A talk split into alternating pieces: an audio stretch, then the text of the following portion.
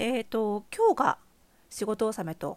いう方も結構いらっしゃるんですかね。なんか今日今年はどうですかね。25日 ?25 かな？と、まあ今日の方とねいらっしゃるんじゃないかなと思うんですがね。どうでしょうかね？今日仕事納めの方はね、もう今年1年お疲れ様でした。もう今年は本当にお疲れしたっていうこの言葉が非常にふさわしい年だったんじゃないかな。みんないろんなことで大変でしたね、今年ね。もう本当今年はね、あの、1年乗り切っただけで素晴らしいですよ。本当に。生き抜きましょうね。本当にね。えっ、ー、と、私はといえばですね、私はもう年末年始はですね、あの、積み残したデスクワークをやるっていうのが、むしろ幸せなので、永遠と仕事を収めないっていうね もうねまああれですよ。ワーカホリックですよね。もうね。まあでもこれが楽しいんですよね。なんかこうなかなか手をつけられなかったね。あのウェブサイトのちょっとメンテナンスだったりとかあの記事を書いたりとかね。あのいろいろするのがね結構楽しみで。であの子供生まれてからはあの本当にあの申し訳ないんですが あの実家あの義理の実家にですね 帰ってきて子供をお願いしてですねあのやらせていただくということで、えー、4年目ですかね。ということでねもう本当にねどうしようもないですね。なので今年はほらこういうご時世なのであのまあ近場とはいえねあの変にウイルス持ち帰ったらとんでもありませんからあの念には念を入れてですね自主隔離期間を設けましてあのしっかりとあの1週間あの隔離自分をしまして あの全体的にしましてあの何事もないことを確認してから移動するというですね念の入れようでございましてですねあのまた今年も年末ギリギリまで、えー、お仕事をしようかなという感じなので、えー、このラジオもですねもう休みなく極力えー、配信していきたいと思ってますのでね、えー、冬休み入った方もぜひゆるゆると聞いていただければと思います。えっ、ー、と、今日はですね、あの、マシュマロからご質問いただいておりますので、そちらを取り上げていきたいと思います。読みます。ちょっと長めですね。読みます。こんにちは。いつも楽しく拝聴しています。私はもともと洋服が大好きで、イメコン系の診断もたくさん受け、オフ会にも頻繁に参加していました。高校生から20代半ば頃までは収入の多くを洋服につぎ込んでいました。可愛い洋服を着ると気持ちが高まることに加え、私は外見のコンプレックスが強く、可愛く着飾ることで誰かに自分を認めてほしいとか、可愛いと思われない自分には価値がないという脅迫観念が強かったのだと思います。しかし、アラサーになり結婚した今、そういった脅迫観念から逃れることができ、精神的に安定したためか、洋服にかけるお金がぐっと減りました。可愛い洋服に興味はあっても見るだけで満たされてしまいます。さらにコロナ禍で将来に対する不安がとても強くなり、この1年でほとんど洋服は買わず、生活費以外の全てを貯蓄や投資に回しています。当然、服装心理診断ライトでも合理性が高いという結果が出ました。結果には納得したのですが、手持ちの古い服ばかり着て流行を取り入れなくなっていることや、節約やコスパばかり求めすぎて外見を装う意欲がなくなってきた自分に危機感を感じています。究極究極的に服を買わないのが一番コスパが良いとさえ思ってしまいます。最近はコロナの影響でほぼ家と職場の往復だけの生活なのでパジャマとユニフォームばかり着ています。それで特段困っているわけではないのですが、装うことに無頓着になってしまっている自分が悲しくもあり、コロナ禍でもファッションを楽しんでいる人がとても眩しく見えます。私もファッションへのモチベーションを取り戻したいのですが、どうすれば失ったモチベーションを取り戻すことができるでしょうか？合理性に特化した考え方しかできず、コロナで生活が一変してしまった今、以前のようにファッションを楽しむことはできないのではないかと感じています。服装心理診断の結果は、その時の環境や心理状況によって変わっていくものなのでしょうか。もしよろしければ教えていただきたいです。ということで、えー、ラジオネームないんですが、えーお便りありがとうございます。それでは本日はこの内容に回答していきたいと思います。スタートです。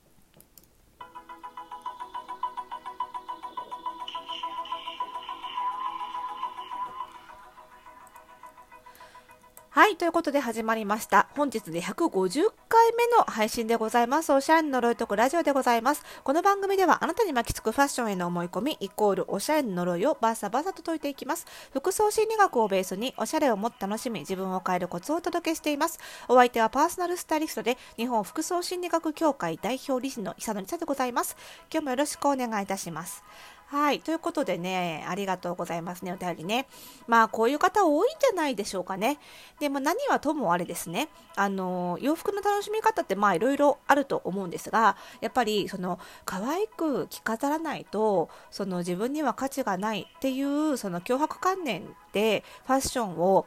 あの、やらなきゃっていう義務感みたいなものでやってる方も多いと思うんですよ。でもちろんそれもファッションの活用の一つなんですが、まあ、まずはねその脅迫観念がある状態って、まあ、ファッションが仮にねあのイメコン自分に似合う服をしてうまくいってたとはいえうまくいってたとしてもですねそんなにその脅迫観念であのファッション楽しんでる間ってそこまで楽しいって気持ちじゃないんじゃないかと思うんですよ。なのでまずはともあれその今その服を買わなくても済んでいるっていうその精神状態を喜びましょうよ。ね。素晴らしいじゃないですか。ね、脅迫観念から逃れられて精神的に安定していることの証なわけですよね。なのでそれはそれでまず一旦喜んでほしいなとは思うんですよね。で、えー、その上でですよね、まあ、そうは言ってもやっぱりそのファッションを楽しみたいっていう気持ちがまた湧いてきたっていう、まあ、これは心境の変化だと思うんですよね。であのまずあの一番最後のねご質問にまず回答すると服装心理診断の結果これは変わります。はい、まずこれはもう簡単にお答えできるので先にお答えしておくと変わります。あの環境とか心理状況によって全然変わっていきます、えーと、早い方だと半年ぐらいのタームで変わっていくので、まああの無料で公開してるねあの簡易版の服装心理診断ライトであれば何度もできますのでさすがにね12週間では変わらないんですけどあの、まあ、半年ぐらいであの自分の環境が変わったりとか、えー、したタイミングっていうのが結構変わりやすいので試してみてもらえるといいなと思うんですね。で、まあ、とはいえその合理性が高い状態それが一番高い時にそのそれが最下位になって他の全然低かったものが上がるっていうようなこう劇的な変化っていうのはそうそうないんですよね。えー、なのでまあそういう意味ではその性格が変わることを待つよりはその合理性が高いままでも別の楽しみ方ができないかって考えた方がこの質問者さんの場合にはいいんじゃないかなと思います。であのまあ以前はねその脅迫観念みたいなのもあってその質問者さんの中でおしゃれをするのに、まあ、ある意味合理的な理由があったわけですよ。でも現状は差し迫った必要性がなくなったっていうことですよね。なので合理性が高い人はやっぱり差し迫った必要性がないものというのはやっぱり後回しにはしやすいとは思います。ただ私もね実は合理性が高い人間。なんですけどあの仕事以外でプライベートでも結構ファッション楽しんでるんですよじゃあどういう観点で楽しんでるかっていうのをお話しすると参考になるかなと思うんですけど私生活全般の幸せ度合いを高めるのはその毎日絶対やらなきゃいけないことをちょっとずつレベルアップさせるっていうのが一番近道だと思ってるんですよ。これ合理性的な考え方ですよね。なんかこう晴れの場をたくさん持とうとするのってお金かかるし大変なんですよ。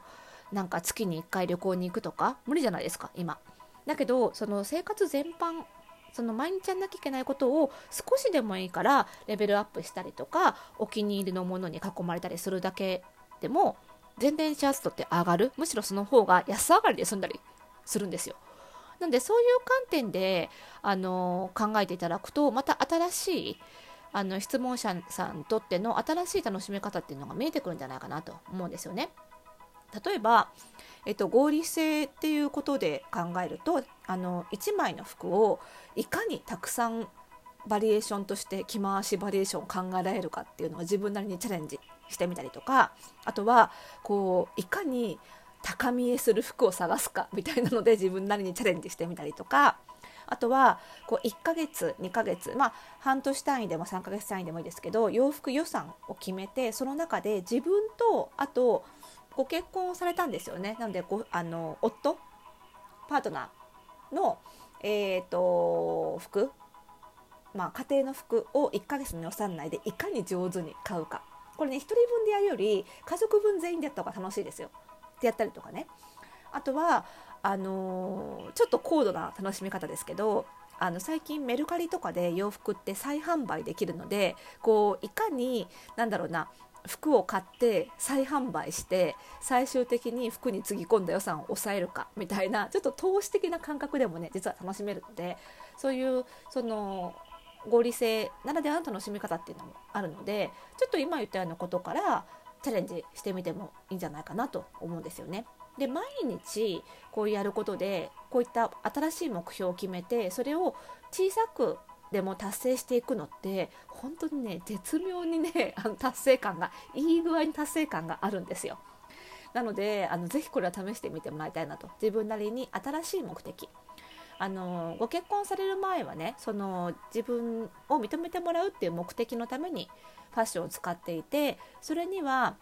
イメコンっていう手段があっていたと思うんですけどこれからはまた違う生活全般を楽しくするっていう意味でのファッションの楽しみ方それが目標になるとするとまた手段が今度は変わってくると思うんですよね。なので新しい目的を設定してそしたら今度イメコンではないと思うんです手段がね。なので新しい手段をぜひ見つけてもらいたいなといいうふうに思いますね。まああのうちのそのファッションコミュニティの服装心理ラボなんかだとそういう新しいその毎日の生活をレベルアップさせる楽しむっていう目的でのファッションの楽しみ方なんかもお伝えしていますしそういった観点で楽しもうとしている仲間がたくさんいますのでねもしよろしければラボの方も覗いていただければ何かヒントになるんじゃないかなというふうに思っています。えー、そんなわけでまたねあのご感想などをお聞かせいただければ嬉しいです。番組概要欄にありますマシュマロのリンクからお送りいただくかもしくはラジオトークのお便り機能で送ってください。えー、それではまた次回の配信でお会いしましょう。おやすみなさい。